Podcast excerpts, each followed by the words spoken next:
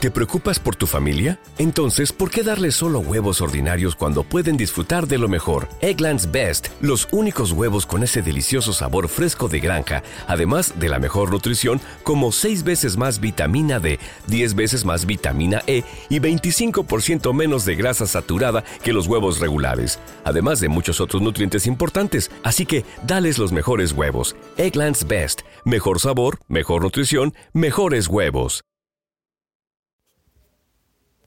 2 de abril de 2020, cuarto episodio del podcast de Sport Compton y de Compton Podcast. ¿Por qué? Porque hoy también vamos a hablar de eso, de deporte, de Sport Compton. Empezamos.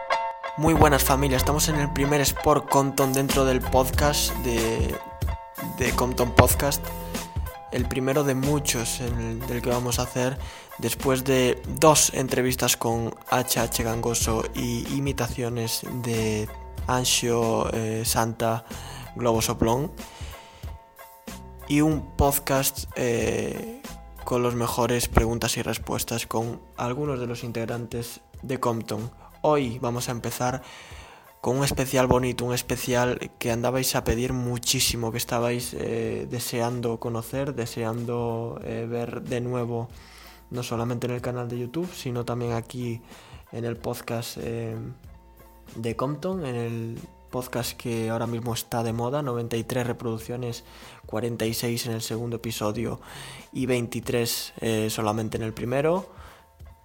Así que Ahora viene el cuarto episodio cargadito, cargadito de buenas cositas de, deporte, en el que empezaremos a hablar de, la etapa de de, de los mejores eh, luchadores, eh, no solamente en el panorama de la WWE, sino también en los corazones de nuestros Comptoners, eh, no solamente 04, ni 02, ni 69, sino también en Santa, en Triple H, en Globo Soplón, en el resto de, integrantes de la, de la WWE.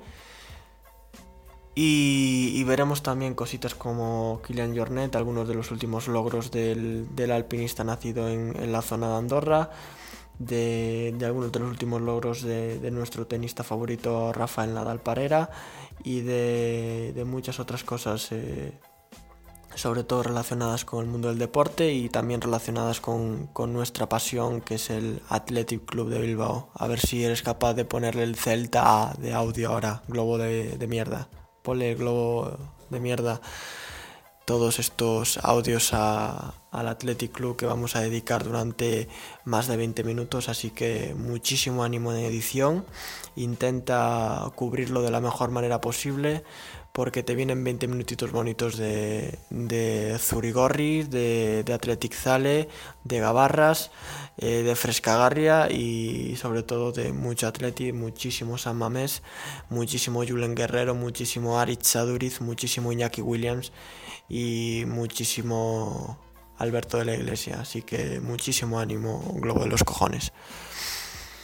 Empezamos ya con el, con el apartado de Sport Conton. El primer eh, enunciado lo tenemos relacionado con eh, la Tapo Tapo Week que dijimos. Uno de los mejores eh, combates, empezamos por los combates, fue el de el de Triple H contra el enterrador, del, que hubo muchísimas, se generó muchísimas dudas, se generó muchísima polémica porque debería ser, gracias eh, a ese combate, debería haber sido la, final, el fin de una era del que todos hablaban y donde debería acabarse realmente la, la carrera del enterrador.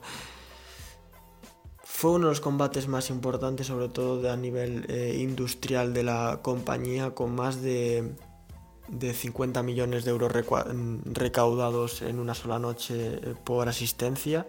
Fue además uno de los combates con más asistencia de toda eh, la historia de la WWE, no solamente el combate del enterrador, sino en la edición de WrestleMania 28, que fue esa edición en la que fue el combate de Triple H contra el enterrador y eh,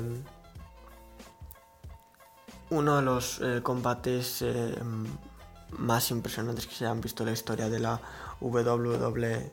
Un combate que, que tenía como sorpresa pues la entrada de, de Shawn Michaels como eh, referee, como árbitro eh, de la contienda.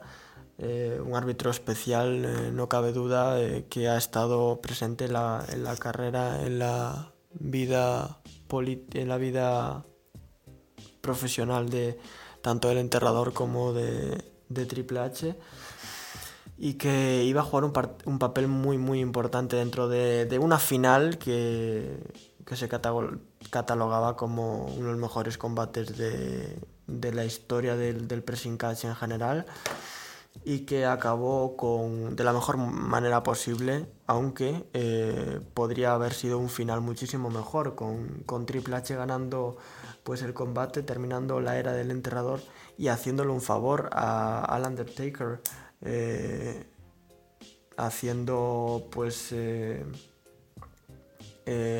la mejor retirada posible de, del enterrador y no terminando su racha con, con Brock Lesnar en, una situación pues muchísimo más eh, no sé eh, sorprendente y un final que no que no estaría acorde a su figura. Eh, fue en un WrestleMania 30 dos años después eh, creemos eh, con el 20-0 consiguió eh, el Undertaker en el WrestleMania 28 ganar a Triple H.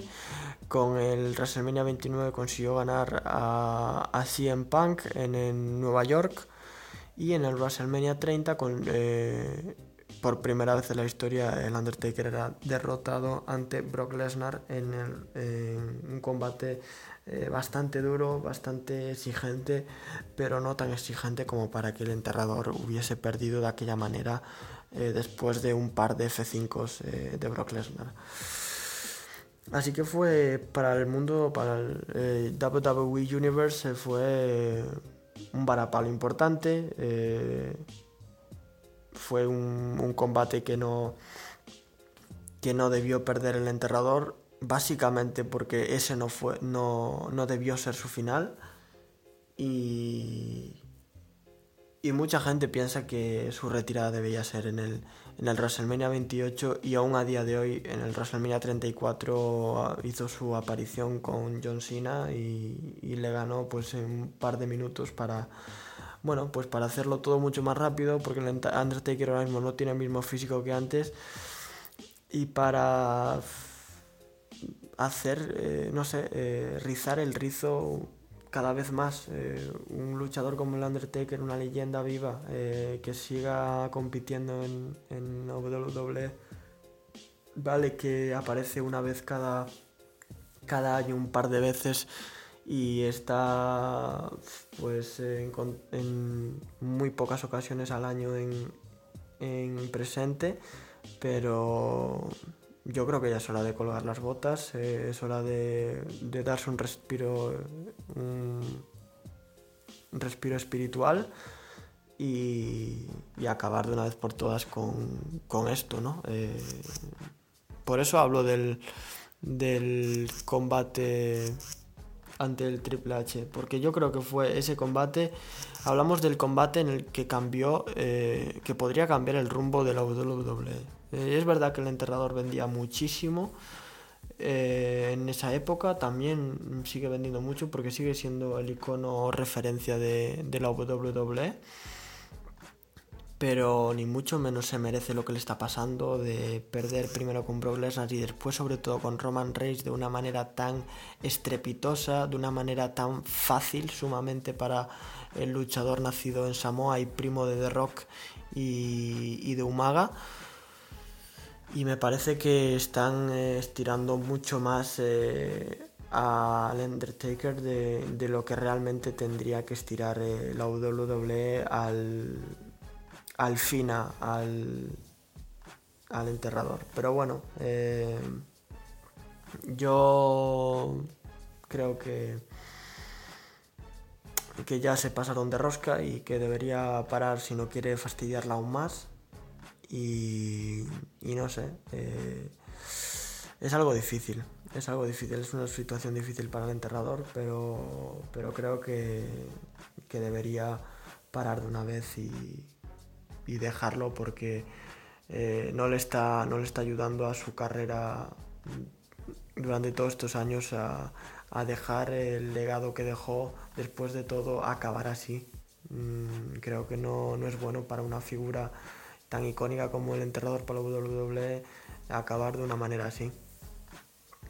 Pero bueno, acabamos con esta filosofía, con esta, con, esta experiencia filosófica relacionada con la WWE y seguimos con el combate del que hablábamos, eh, que realmente marcó un antes y un después, eh, que fue el de Undertaker con Triple H y que recaudó más de 50 millones de dólares, de euros, perdón, en este caso, y consiguió unas mayores eh, asistencias a un combate de WrestleMania en la historia. Otro combate importantísimo, yo creo que fue el de Undertaker contra Batista en el WrestleMania 25, que acabó con la victoria de, del enterrador también y que acabó con el gran comentario de Don Héctor del Mar que en paz descanse de viva la madre que te parió Undertaker, Undertaker eh, como te queremos, eh, viva la madre que te parió, más enterrador que nunca.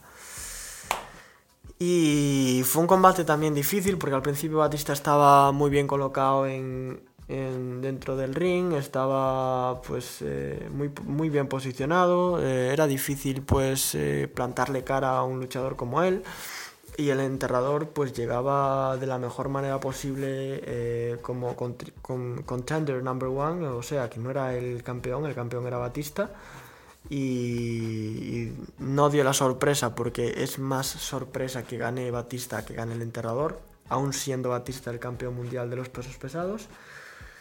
Y al final, pues fue un combatazo. Pues fue un combatazo. Hubo varias eh, Batista Booms. Después se fueron eh, afuera del ring con Jerry Lawler, eh, con McCool, con JBL y el resto de, comentaristas de, la prensa americana en la WWE.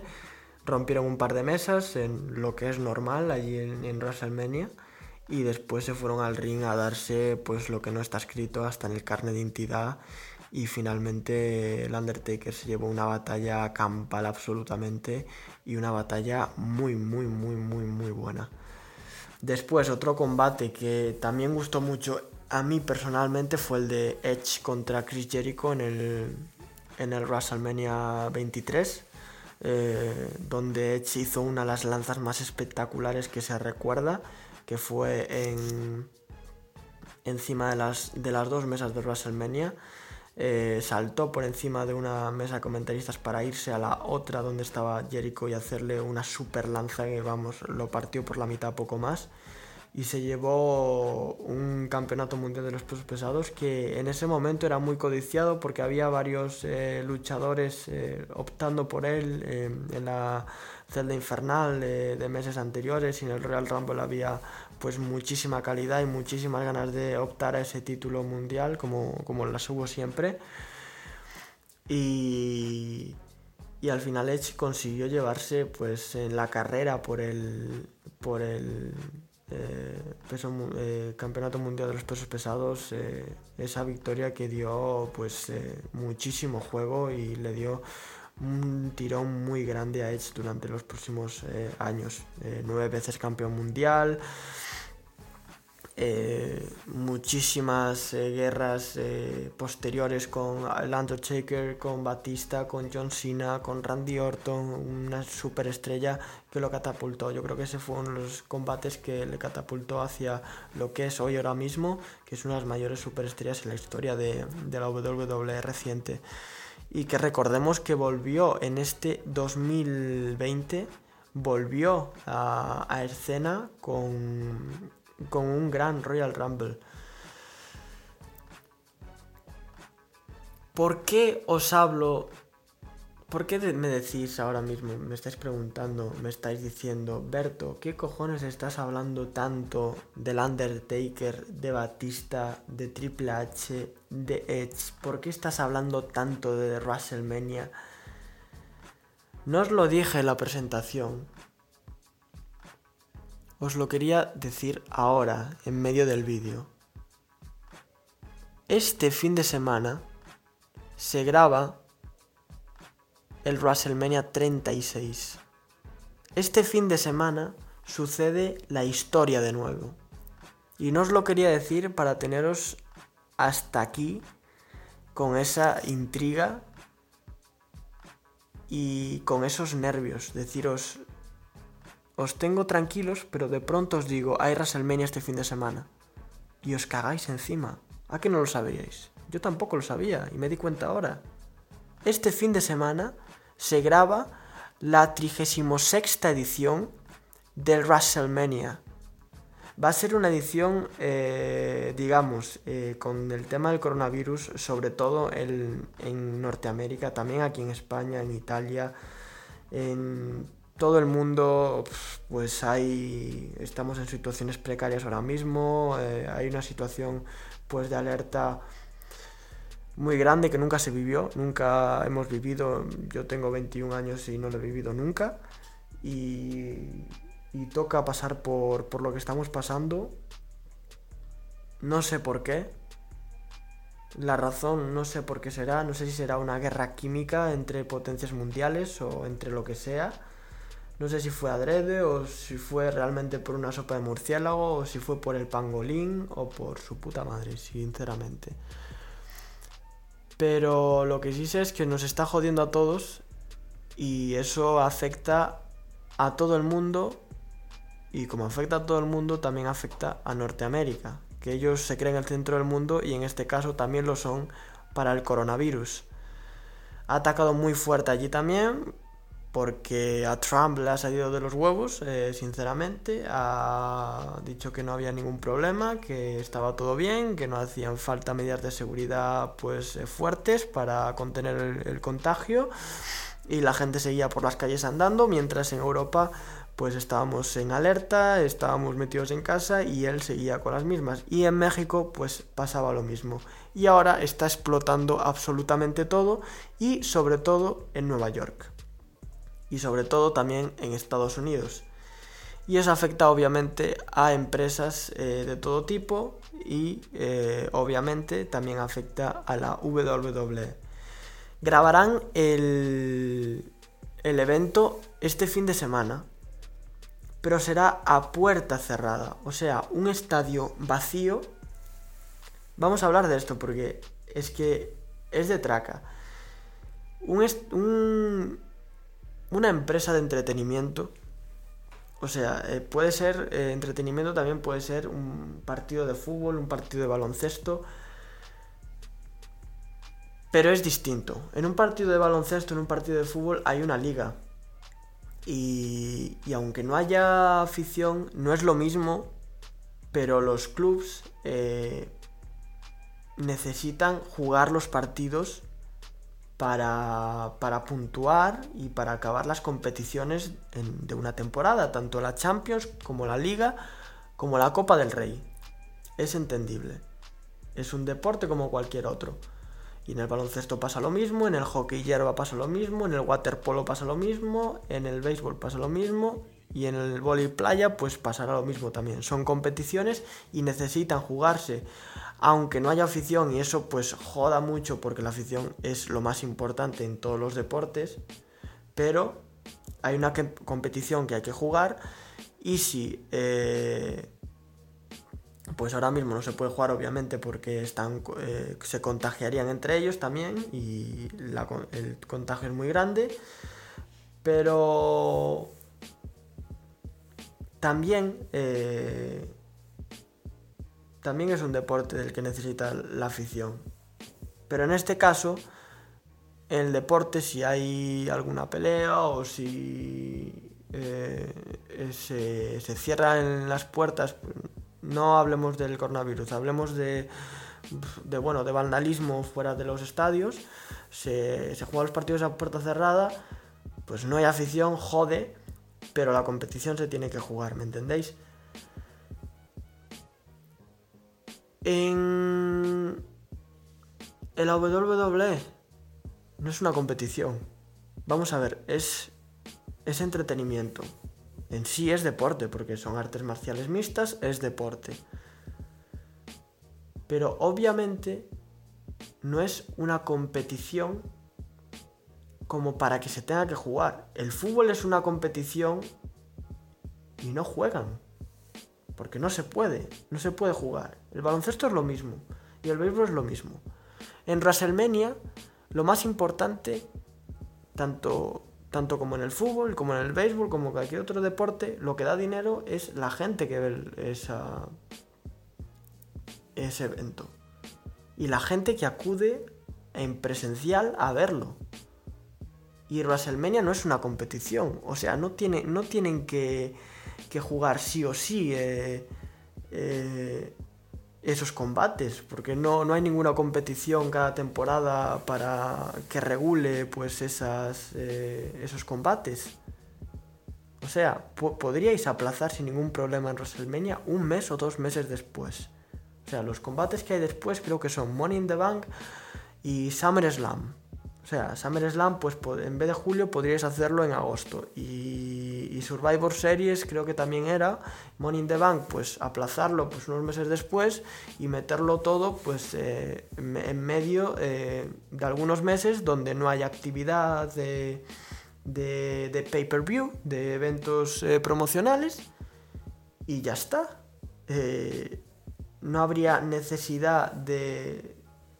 Mm, de hacer un evento como WrestleMania sin público. O sea, es que no hay ninguna necesidad. Para mí esto es, es la hostia, porque un evento como WrestleMania que da tanto dinero a la gente que lo trabaja, que da tanto dinero y que la gente de América agradece tanto ir, porque es uno de los eventos, vamos a ser claros, la WWE es una puta parida, pero da tanto dinero que no os lo llegáis a imaginar.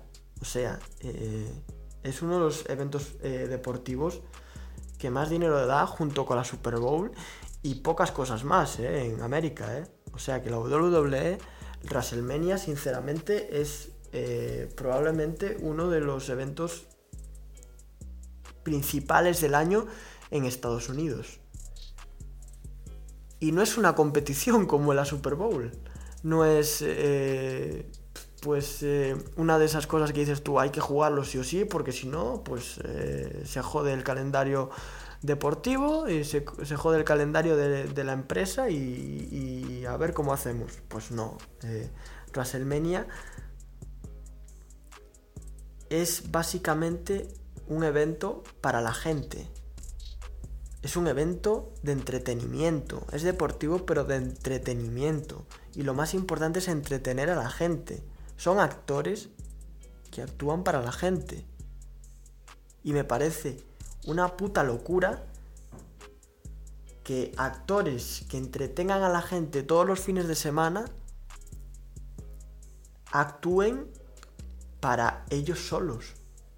Porque van a estar en un estadio de 80.000 personas que debería estar abarrotado en unos meses y que si lo hace y si lo hicieran bien, pues en unos meses eh, lo, eh, lo retrasarían y lo harían pues sin ningún problema para la gente, porque es lo más importante. Pero no, van ahí unos actores a pelear entre ellos. ¿Para quién? Para nadie. Es que va a estar un estadio vacío de 80.000 personas un evento multitudinario en Estados Unidos que lo, que lo ven no sé cuántos, eh, cuántas decenas de millones de personas en Estados Unidos cada vez que sucede WrestleMania. Y nadie va a estar presente para ver a dos luchadores combatir en un ring. Me parece... O sea, la gestión de la WWE yo creo que ha sido la peor en toda su historia. Yo creo que no ha, habido peor gestión de la WWE en toda su historia. Y, lo siento por, por, mi ídolo, por Triple H, porque es uno de los jefes. Pero me parece una puta vergüenza lo que está haciendo la WWE con el WrestleMania. Y sí, el WrestleMania, como hemos hablado, va a ser este fin de semana. Pero va a ser a puerta cerrada. Así que imaginaros vosotros el paripé que va a ser eso dos tíos luchando en un ring para la gente sin la gente. O sea, un, un yo, creo, yo creo que es eh, lo más loco que se, que se vivirá en la historia de la, de la WWE. Yo creo que, lo más surrealista, lo más imbécil que hicieron y lo más tonto que se, que se hizo en, en esta empresa. Así que bueno, os dejo aquí lo de lo de WrestleMania porque me parece una absoluta locura. Y, vamos a dar paso ahora a, alguno de los eh, de las noticias de esta de esta última semana. Eh, con Kilian Jornet que ha, estado en Noruega. Él no tiene problema en, en la parte eh, norte de Noruega colinda con con la zona de Suecia y Dinamarca y es uno de los eh, puntos de, montaña y de esquí, sobre todo, en, los que hay más eh, miembros de Salomon, de marcas como Mammoth, de Salomon, y donde entra normalmente. Ha hecho una marca de 25-12 en, esquí, o sea, eh, bajando los 1700 de, del, monte Rakkulur en Noruega, uno de los más altos del país eh, ha batido récord eh, y, y, bueno, ha dejado en entrever pues el dicho ese de que todos somos humanos porque a mí no me lo parece. Está a un nivel absolutamente brutal, loco y, y como sigue así, no sé. Es que no sé de qué hablar ya de Killing Jornet porque ha hecho lo que nadie se pensaba que iba a hacer. Ha corrido el Mont Blanc en una mañana, eh, subido y bajado, el Cervino también. Eh, se ha pegado una paliza de 23 horas eh, desde el campo base del Everest hasta arriba, después volver a bajar y no sé. Se le va mucho la olla, pero es que es tan bueno, es tan bueno que él puede hacer lo que le dé la gana. Y ha hecho la prueba de esquí, como puede correr eh, con, la hija en un trineo y subir el, Everest con la, con la, hija también eh, montada, también encima, con el trineo, y bajarlo después, es que es una locura de tío. Y creo que ha firmado también por un contrato más de, eh, de dos años con la marca Salomon de zapatillas y y estará en unos meses creo que estará también en la, en la sede del Comité Olímpico para ver eh, opciones eh, de cara al nuevo deporte que se baraja de alpinismo, de carrera de montaña, de trails, que lo quieren hacer olímpico en, en, los próximos años y él puede, es uno de los representantes en la zona de defensores para, para crear el nuevo proyecto y para crear el nuevo deporte olímpico. Recordemos que en Tokio se hará, eh, recordemos el próximo año, lo retrasaron y, y ya hay deporte olímpico de escalada, tanto boulder como, como escalada íntegra.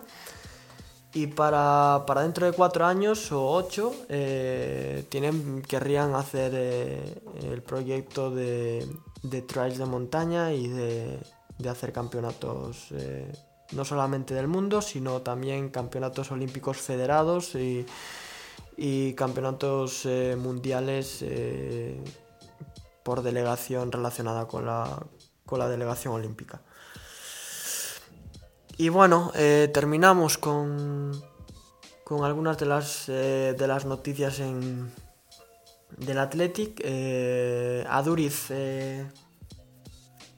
ha dicho en un comunicado en el desmarque de Vizcaya que, que quiere jugar esa final de, la cartuja sea como sea. Eh, era el 25 de julio, pero lo van a eh, mover, eh, no se sabe para cuándo, debido al, al COVID-19. Y lo que estaban barajando es que el zorro termina contrato en, en junio y, seguramente se vaya a extender eh, de tiempo el, el, COVID, así que se retrasará muchísimo más la final de la, de la Copa del Rey en la Cartuja de Sevilla. Y lo que tienen barajado sería eh, ampliar un año más el contrato al Zorro para poder eh, jugar la final de la Copa del Rey contra la Real Sociedad. Y, y, bueno, yo creo que sí, que es un jugador que ha marcado historia en nuestro club, que ha marcado pues un antes y un después, nos ha llevado a la Champions League después de 18 años sin poder tocarla con, nuestros, con nuestras propias manos nos ha llevado a una final de Europa League junto con, demás jugadores. Eh, ha sido el máximo goleador prácticamente histórico de la UEFA Europa League.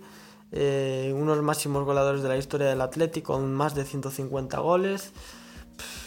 Más de 300 partidos jugados. Eh, no sé, una absoluta leyenda que no necesita comparaciones con, ningún otro jugador ahora mismo.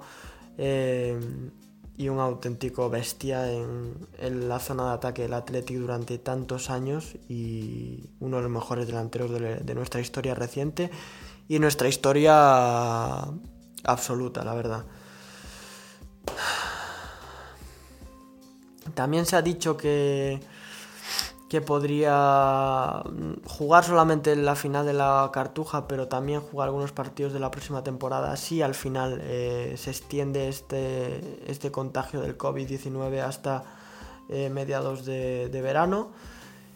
Y, espera retirarse de esta manera a los 40 años, o sea, uno de los eh, más longevos, de las carreras más longevas que se haya visto en la historia de, de la liga, junto con Bebeto y junto con, el que ahora pues puede ser otro de los grandes retirados de la Liga Española, que es eh, Joaquín, que aún no ha dicho su adiós. Y bueno chicos, eh, por aquí las noticias de hoy, por aquí pues mis reflexiones, sobre todo en, el apartado como habéis visto de, de WrestleMania, que me he calentado bastante, en el apartado de, de Kylian Jornet y ahora con, con Aritz en el Athletic. Hoy ha sido pues eh, básicamente lo que me ha dado la gana de, explicar, porque tampoco tenía mucha gana de, hacer imitaciones, de, realizar cositas con, con HH Gangoso. Le dije que, bueno, que habíamos estado eh, de, resaca de, podcast con el resto de integrantes y tampoco quiso venir, se estaba subiendo la cuesta de los balos eh, probando cositas con el C3, así que tampoco tenía muchísimas, muchas ganas de, hacer el, el podcast debido a que estaba bastante liado con, las pruebas de rally en la subida a los balos. Eh, el resto de integrantes pues haremos eh, un apartado sashimi eh, cocido como en la vida moderna y hoy pues toca dar noticias de, la actualidad, sobre todo de deporte y muchísimas cosas con, relacionadas con el con Compton, como habéis visto, Killian Jornet, Athletic y, y WrestleMania. Eh, Esperemos que, les, les, haya gustado a todos vosotros eh, el, episodio de hoy. Ha sido bastante largo, bastante extenso, sobre todo por el tema de, los combates, de WrestleMania y de toda esa historia. Y bueno, eh, yo creo que ha sido un poco fluido, menos fluido en la parte de WrestleMania porque es una parte escabrosa y es una parte difícil que comentar, sobre todo. Pero, pero era algo que necesitaba hablar con vosotros, ¿no? El tema de WrestleMania es algo que me tocó bastante la moral durante estos últimos días, que se va a celebrar este fin de semana finalmente, pero que sea puerta cerrada me parece un poco absurdo. El tema de Killian Jornet también, que Obviamente es una bestia que vosotros ya lo sabíais desde antes y Aritz Aduriz que es otra bestia y que probablemente el próximo año siga dando guerra si eh, se extiende esta epidemia de COVID hasta mediados de verano y eh, amplían su contrato de renovación hasta el 2021. Así que bueno familia, eh, espero que os haya gustado este, este podcast, el podcast de hoy, podcast, el, el pozocast de hoy. Y, mañana esperemos que seguir con, con el podcast de, Compton durante, eh, durante otros 20 minutitos, dar otra edición, dar otro, otra sección, así que nos vemos en el próximo episodio y un abrazo familia, vamos allá.